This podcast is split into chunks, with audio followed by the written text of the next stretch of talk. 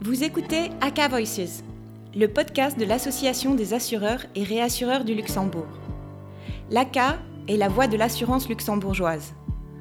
Pour vous donner un aperçu des principales questions qui touchent le secteur et incarner cette voix, nous donnons la parole à une série de figures incontournables de notre communauté. AK Voices s'adresse à toutes celles et ceux qui s'intéressent au développement de l'assurance. Bonjour à tous, je suis Adrien Bertrand, conseiller économique au sein de l'ACA, l'association des compagnies d'assurance et réassurance à Luxembourg. Notre série AK Voices continue et j'ai le plaisir aujourd'hui d'accueillir Christian Gibaud, nouveau CEO de Cardiff LuxVie et vice-président de l'ACA. Christian, avant de débuter, quelques mots sur ton parcours. Diplômé de l'école polytechnique de Paris et ancien élève de la Saïd Business School d'Oxford, tu débutes ta carrière en 2005 en tant qu'actuaire chez AXA France. En 2008, tu intègres la Caisse des dépôts et le cabinet du directeur général, puis deviens directeur technique France chez CNP Assurance en 2011. Enfin, en 2015, tu rejoins BNP Paribas Cardiff en tant que directeur de l'actuariat avant d'être nommé CEO de Cardiff LuxVie. Plusieurs noms de grands acteurs de l'assurance, une expérience à la fois dans le secteur public et privé, le tout en 15 ans, voici un parcours éclair et une progression fulgurante. Aujourd'hui, chers auditeurs, je vous propose d'échanger avec notre invité sur ses premières impressions et sa vision de l'ACA depuis son arrivée. Nous évoquerons ensemble les grands défis du secteur de l'assurance et de la réassurance à Luxembourg, liés à la fois au contexte de la crise sanitaire et du tsunami réglementaire dont fait partie la revue de la directive Solvabilité 2.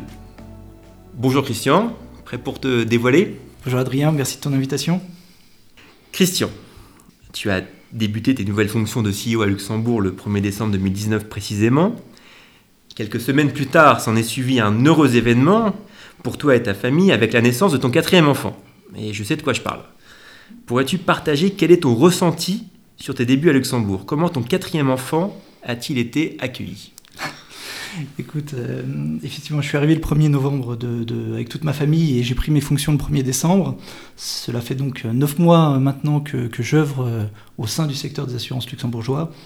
Et euh, ces neuf mois ont été, assez denses. Alors arriver dans un nouveau pays euh, et prendre un nouveau poste, c'est mon premier poste de CEO, c'est à la fois une aventure professionnelle et, personnelle très forte. Il y a un déracinement qui est, forcé, il y a aussi beaucoup de curiosité, beaucoup de découvertes, et l'arrivée d'un nouvel, enfant dans ce contexte a été euh, un, amplificateur de de ces sentiments. Alors c'est un changement radical de vie. Euh, mes, premières impressions, enfin les enfants ont été épatés par les aires de jeu. Moi j'ai été euh, complètement épaté par les pistes cyclables que, j'utilise fréquemment. Et euh, en tout cas le Luxembourg c'est un pays à, taille humaine où la qualité de vie est extrêmement bonne, avec un environnement international. Et je suis très très heureux d'être ici.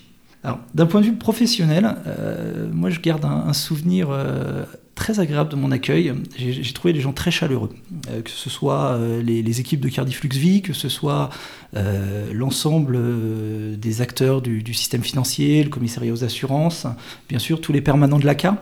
Et j'ai été, je, regarde un, vrai, un vrai bon souvenir parce que j'ai eu le sentiment d'être accueilli.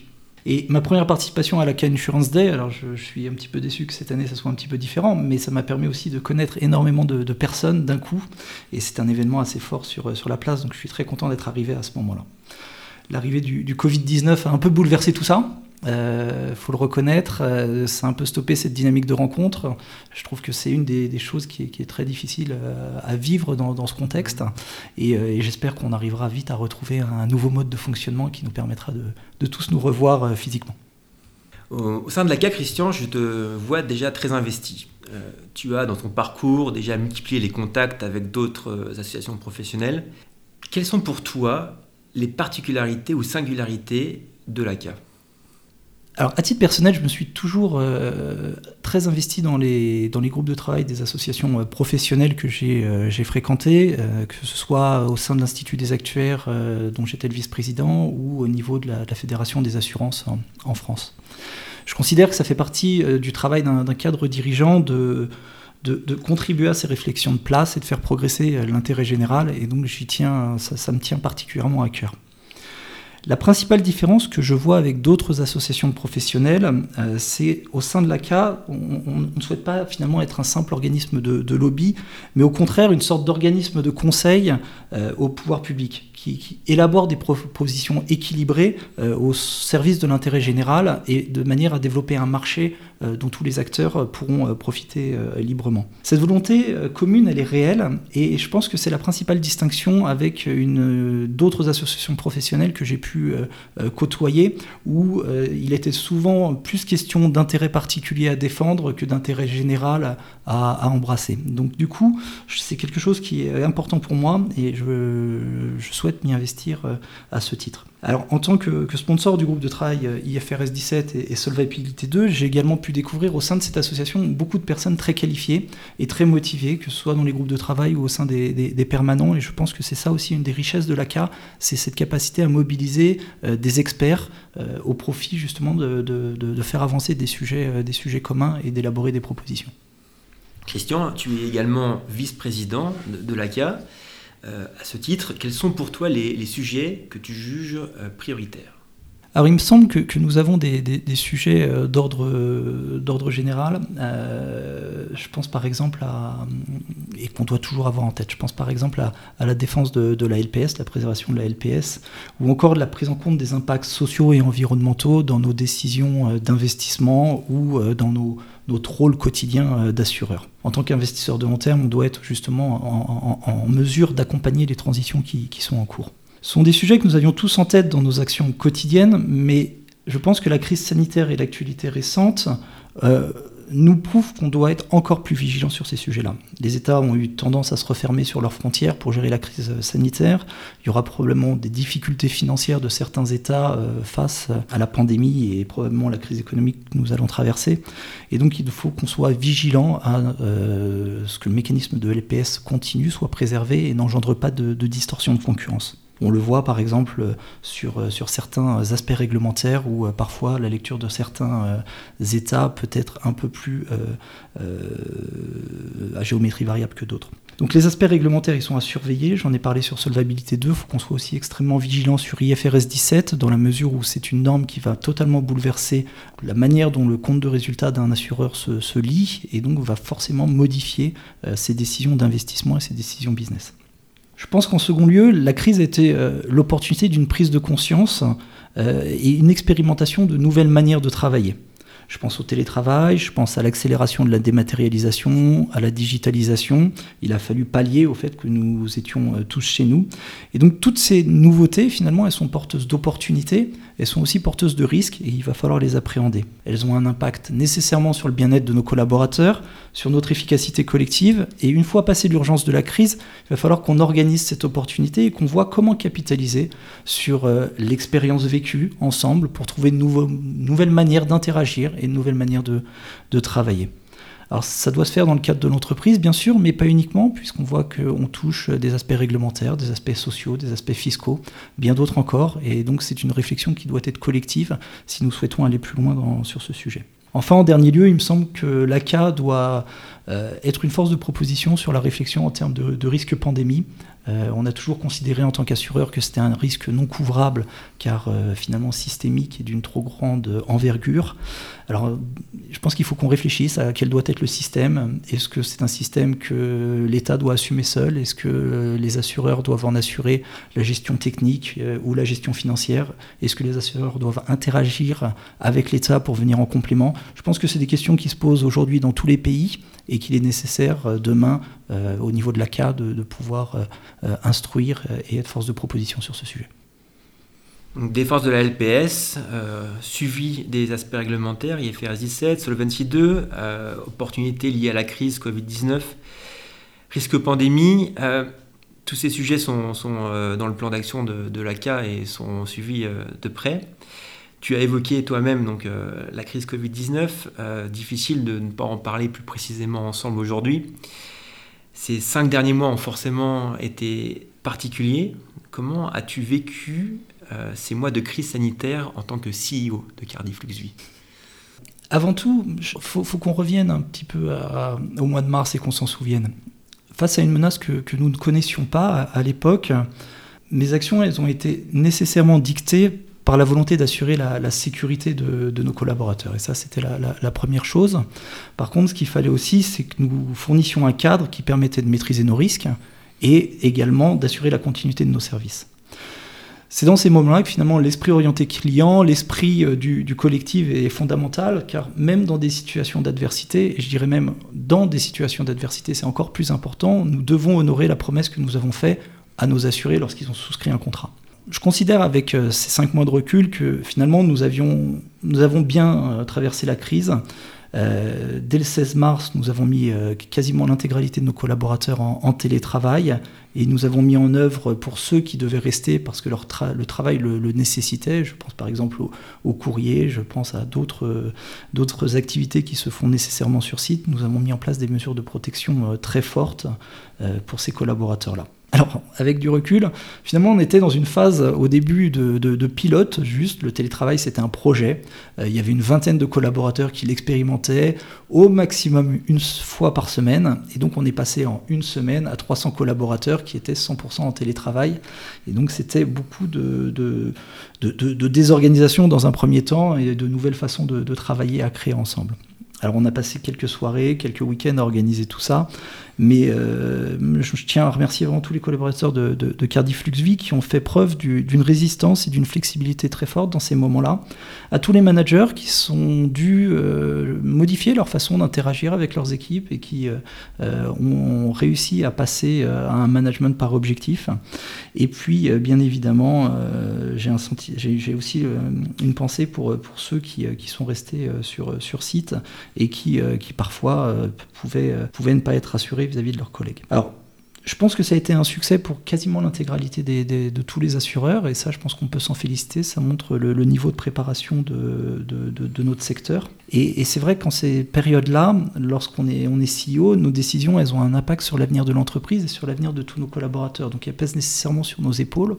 Et dans le cadre d'une gestion de crise, on se doit de réagir très vite et de prendre beaucoup de décisions dans un laps de temps très court, avec parfois des conséquences qu'on ne maîtrise pas totalement, mais il faut accepter de gérer ce risque. Et donc parfois, euh, on a, quelques, angoisses, mais on, doit passer par là. Alors pendant toute cette période, moi j'ai eu à cœur une chose, c'est de maintenir les liens sociaux dans l'entreprise. C'est-à-dire que ma principale crainte, c'était euh, de perdre le sentiment d'appartenance, le sentiment de collectif qu'on pouvait avoir euh, de par l'éloignement. Donc on a mis en place des mesures, euh, enfin des, événements un petit peu spécifiques. On a organisé des plénières à distance euh, avec tous les collaborateurs qui pouvaient se connecter via une application. On a mis en place des réunions euh, toutes les semaines, toutes les deux semaines avec l'ensemble des managers pour leur fournir les informations sur la, santé de, l'entreprise et puis sur l'activité de l'entreprise. Et je pense que ça c'est un point qui est fondamental. En parallèle de la crise sanitaire et de, finalement de cette gestion du télétravail, on était aussi amené à, à, gérer en parallèle la crise financière, puisque il faut se rappeler, euh, sur cette deuxième moitié de, mars, on a eu euh, une euh, forte chute des actions, on a eu une augmentation du niveau des spreads, un marché obligataire qui était quasiment gelé. Donc je dois avouer que moi, à titre personnel, j'ai passé beaucoup de temps dans la salle des marchés, puisqu'on gère nous-mêmes notre fonds général à Luxembourg, et donc on a dû passer pas mal de, temps dans, la salle à suivre les évolutions de, de marché. En ce qui me concerne, à titre plus personnel, donc moi j'ai passé la moitié de mon temps en télétravail, j'ai passé l'autre moitié de mon temps euh, avec les équipes sur, euh, sur site. Euh, évidemment, les enfants n'avaient pas école à ce moment-là, alors on s'est transformé en instituteur. Et on se rend compte que, que finalement, c'est un métier qui est, difficile parce que réussir à canaliser des enfants deux heures de suite, c'est quand même pas facile. Mon épouse était en congé maternité, donc finalement, ça m'a beaucoup aidé et ça m'a permis de m'investir et, d'être aux côtés des, équipes et, et de l'entreprise. Christian, une dernière question sur, euh, la Covid-19. Euh, toi, en tant que grand patron euh, d'une entreprise d'assurance active en, LPS, quelles sont pour toi les conséquences de la crise et les changements attendus sur ce marché en particulier? Alors, ce qu'on a pu observer au cours de, ces quelques mois, euh, c'est que finalement la, collecte a un peu diminué. Hein, ça, c'est l'ensemble du secteur euh, qui, en a souffert. On a vu que notamment il y a eu un, désintérêt pour euh, le, fonds général, avec des rachats sur, ce support-là pour des raisons d'ingénierie patrimoniale, et puis une collecte en unité de compte qui est restée quand même assez soutenue. Alors ce que je retiens de, cette crise euh, sur le marché de la LPS, c'est deux choses. La première, c'est que finalement, euh, il est nécessaire que euh, nous accélérions sur la digitalisation, dans la mesure où on reste quand même sur des, formalités administratives assez lourdes au moment de la souscription et qu'il est possible probablement de, les alléger en passant par, par des frontings digitaux.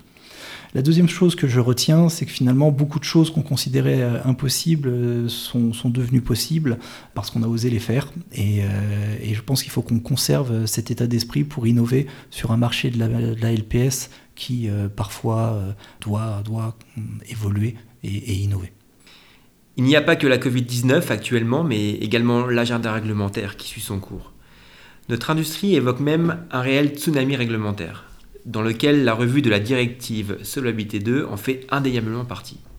J'aimerais, Christian, aujourd'hui mettre en avant tes compétences de pédagogue et te demander d'expliquer à nos auditeurs, qui ne sont pas tous experts en la matière, à quoi sert ce cadre réglementaire établi par la directive Solvabilité 2, pourquoi le revoir et le renforcer et quels sont les besoins de notre secteur. Alors effectivement, je me suis, euh, je me suis investi dans, sur, Solvabilité 2 dans, le cadre de l'ACA, puisque euh, j'ai, euh, je suis le sponsor de, ce groupe de travail. Et, donc avec Adrien, c'était mon bisutage lorsque je suis arrivé, puisque quelques jours après, on m'a dit que, je devais rendre trois semaines plus tard l'analyse de la consultation IOPA qui faisait 800 pages. Donc effectivement, je peux vous en parler. Donc Solvabilité 2, c'est une directive européenne qui définit le cadre prudentiel de solvabilité. C'est-à-dire que c'est une directive qui définit les règles et les méthodes de calcul euh, qui permettent de déterminer le capital minimum que doit détenir un assureur pour exercer ses activités. Le point important, c'est qu'il s'agit d'un cadre basé sur les risques. Ainsi, en fonction de la politique de souscription propre de chaque assureur, de l'évolution des marchés, en fonction du risque pris, euh, le besoin en capital va évoluer. Il va évoluer par rapport dans le temps il va évoluer pour, pour chaque assureur. Ce cadre, est commun à tous les assureurs européens. L'objectif, lors de la mise en place de la directive Solvabilité 2, c'était d'assurer une comparabilité entre les différents acteurs. Cette comparabilité, elle est cependant euh, très intéressante théoriquement, mais difficile à atteindre, puisque les calculs reposent sur des modèles. Ces modèles sont propres à chaque acteur. Ils dépendent de l'interprétation locale de certaines règles par les régulateurs, et ils dépendent également du fait que l'assureur ait pu choisir d'appliquer la formule standard ou de développer un modèle interne.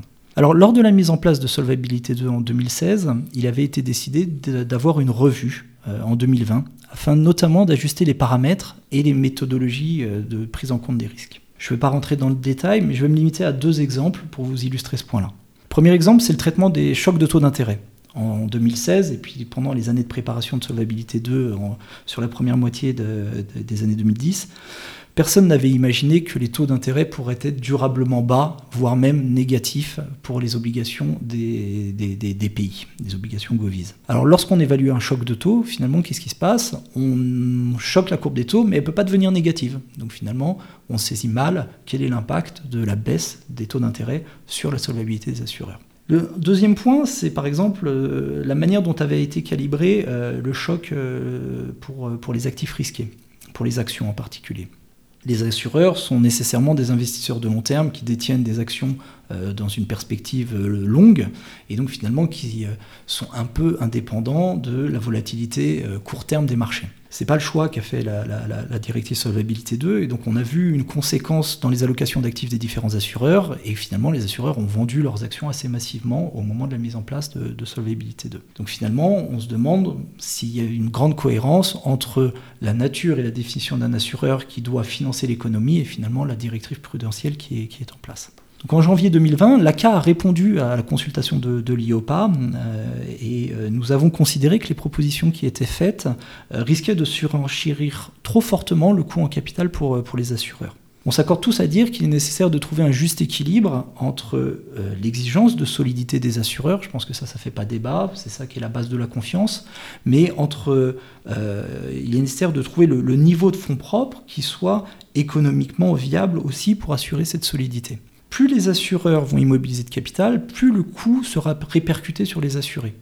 Plus les assureurs auront à immobiliser du capital, et plus certainement ils se retireront de certains marchés qui ne deviennent plus rentables. Donc c'est ça, l'enjeu, c'est de trouver le juste équilibre entre le bon niveau de confiance et le bon niveau de solidité, parce qu'il est hors de question qu'un assureur fasse faillite, et le bon niveau de développement de l'activité commerciale. Nous avons souhaité aussi attirer l'attention du régulateur et l'attention des pouvoirs publics sur un point qui était important euh, à nos yeux et qui est spécifique au Luxembourg, c'est euh, l'exigence de, enfin, le coût de mise en œuvre des reporting et le coût de mise en œuvre de la réglementation. Les assureurs luxembourgeois sont de petite taille, euh, ils sont cependant souvent trop gros pour bénéficier des exemptions euh, prévues par la directive, et donc il est nécessaire de bien veiller, si nous voulons assurer une diversité euh, d'acteurs au sein de l'espace économique européen, à ne pas finalement plomber les différents acteurs par des enjeux de calculatoires ou des enjeux de reporting trop élevés qui finalement auraient certainement un, impact sur l'innovation de tout le secteur. Donc voilà, donc c'est une spécificité, peut-être qu'on est un des seuls pays européens à avoir relevé ça, mais c'est propre à notre marché. Merci pour ces explications qui, nous permettent à tous de mieux comprendre euh, ce sujet si complexe. Avant de finir, j'aurais encore une dernière question, peut-être plus personnelle. Si euh, tu devais euh, me parler d'une personne qui t'a le plus inspiré dans ta carrière professionnelle, qu'est-ce que tu pourrais nous partager? Alors, je pense qu'une des personnes qui m'a le, plus inspiré, c'était euh, lorsque j'ai commencé ma carrière chez, AXA, c'était mon, mon N plus 2 de l'époque. Il m'a donné un conseil que j'ai appliqué et que je, ne regrette pas d'avoir appliqué. Il m'a dit, bon, tu rentres dans une compagnie d'assurance, l'essentiel maintenant pour toi, c'est de devenir actuaire. Alors j'étais ingénieur, j'ai fait une école de commerce, et il a souhaité euh, m'inscrire sur des, cours pour que je puisse devenir actuaire, ce que j'ai fait. Et euh, il m'a toujours dit, tu verras, moi j'ai été obligé de le faire à 40 ans, euh, donc c'est important de le faire maintenant. Et en fait, ça a été difficile au début parce qu'il a fallu que je concilie euh, le début de ma carrière professionnelle avec ces, ces cours, mais ça m'a permis d'avoir une, connaissance assez profonde finalement de tous les mécanismes comptables, réglementaires qui sont nécessaires pour comprendre l'assurance finement. Et je considère aujourd'hui que euh, pour être un, dirigeant euh, d'une compagnie d'assurance, il est nécessaire à la fois de maîtriser les aspects business, mais aussi les, fondamentaux euh, des produits, afin d'avoir une politique équilibrée en termes de développement et en termes de, de risque. Et donc c'est un, des conseils qui est, important pour moi. J'ai plein d'autres personnes qui m'ont inspiré parce qu'on n'a pas un parcours sans, sans, rencontre. Mais, voilà, c'était une, petite anecdote qui était importante à mes yeux. Merci d'avoir partagé cette anecdote avec nous, Christian. Merci pour cet échange et à très bientôt. Merci Adrien, à très bientôt. Merci d'avoir écouté Aka Voices. Nous espérons que vous avez aimé cette interview. Pour l'écouter à nouveau ou la partager, rendez-vous sur le website aka.lu sur la rubrique Aka Voices.